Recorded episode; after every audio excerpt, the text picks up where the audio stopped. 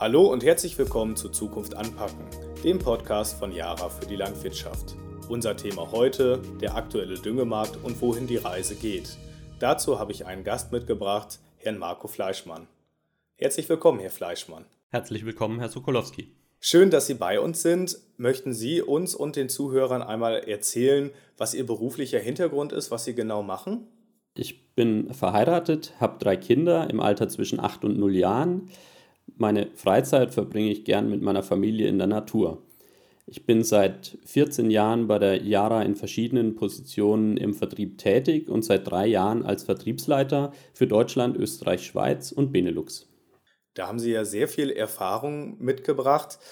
Wenn Sie auf den aktuellen Düngemarkt schauen, ähm, ja, was bewegt Sie da? Warum haben Sie dieses Thema heute mitgebracht? Ich finde internationale Märkte an sich sehr spannend und im Speziellen den internationalen Düngermarkt. Dort gibt es sehr viele Einflüsse, wie zum Beispiel politische Einflüsse, wirtschaftliche Einflüsse, aber auch im Speziellen landwirtschaftliche Einflüsse wie Witterung oder Ernteerträge in verschiedenen Ländern. Und zusätzlich ist der Dünger ein sehr effizientes Betriebsmittel, weshalb mich der, das Thema heute sehr interessiert. Das Wirtschaftsjahr 2019-2020 war ja wirklich spannend. Wie hat sich denn der Düngemarkt dort verändert? Der Absatz in Deutschland war im letzten Jahr stabil. Es gab sogar ein leichtes Plus bei Gesamtstickstoffabsätzen in Deutschland.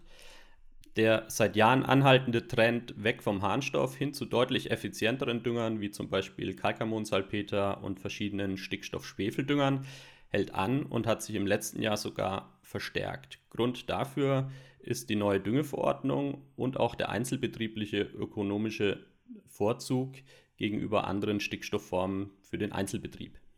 Die Düngepreise sind ja von vielen verschiedenen Marktsituationen und Entwicklungen abhängig. Welche Faktoren wirken sich besonders auf den Preis aus? Es gibt jedes Jahr eine Vielzahl von Faktoren und auch immer wechselnde Faktoren. Wer hätte zum Beispiel gedacht, dass die Covid-Pandemie auch unseren Düngermarkt beeinflusst? Zuerst mal ist es wichtig zu verstehen, dass der Düngermarkt ein internationaler Markt ist, wie auch die Weizenmärkte oder die Sojamärkte. Auch dort ist Landwirten äh, bekannt, wie wichtig internationale Einflussfaktoren sind. Am Beispiel der Düngerexporte nach Indien möchte ich nochmal aufzeigen, wie wichtig internationale Einflussfaktoren sind. Indien hat einen Importbedarf von 12 Millionen Tonnen Harnstoff pro Jahr. Der Import wird durch staatlich organisierte Ausschreibungen durchgeführt. Eine Ausschreibung beträgt ungefähr ein Volumen von 2 bis 3 Millionen Tonnen ähm, Harnstoff. Und im Vergleich zu dem deutschen Bedarf äh, ist es eine sehr beträchtliche Menge. Man könnte den gesamten deutschen Bedarf pro Jahr mit einer solcher indischen Ausschreibung decken. Es gibt aber auch noch andere Einflussfaktoren wie Energie, regionale Nachfrage, Weizenpreise, aber auch das Nachfrage-Angebotsverhältnis bei wichtigen Ernteprodukten. Das sind ja wirklich viele Faktoren, die sich da auf den Preis auswirken. Was sind die Erwartungen für den Absatz für das nächste Jahr?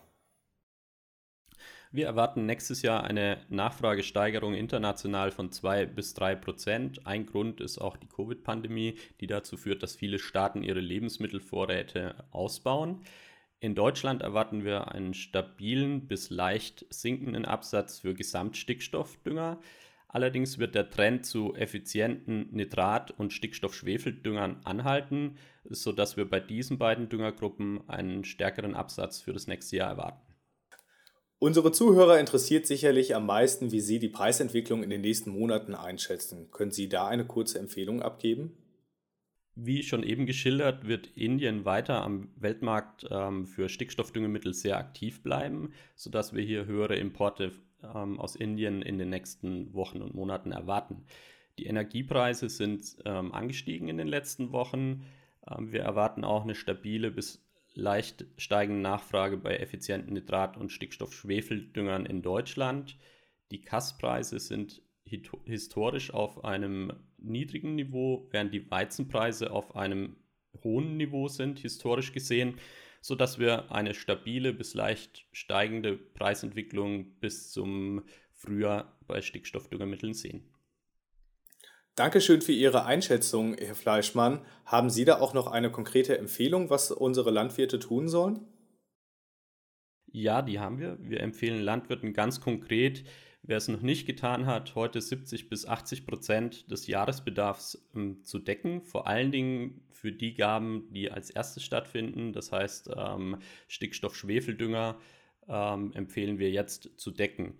Ähm, damit kann man dem saisonalen Druck äh, entweichen, wenn die Frühjahrsdüngung beginnt und sich entspannt über den Jahreswechsel zurücklehnen und die weitere Preisentwicklung abwarten. Vielen Dank, Herr Fleischmann, für die ganzen Informationen und vor allem auch für die Einschätzung ins nächste Jahr hinein. Liebe Zuhörer, das war schon wieder mit der Folge Zukunft anpacken, der Podcast von Jara für die Landwirtschaft. Herr Fleischmann, danke schön, dass Sie unser Gast waren. Danke, Herr Sokolowski, für das Interview. Ich bedanke mich auch bei Ihnen, liebe Zuhörer. Wir hoffen, dass Sie in 14 Tagen wieder bei unserer aktuellen Folge einschalten. Und wenn Sie das Thema mit unseren Experten diskutieren möchten, dann können Sie das auf unseren Social-Media-Kanälen Facebook und Instagram. Dort finden Sie wie immer einen Beitrag zur aktuellen Folge. Bis dahin alles Gute und auf Wiederhören. Auf Wiederhören.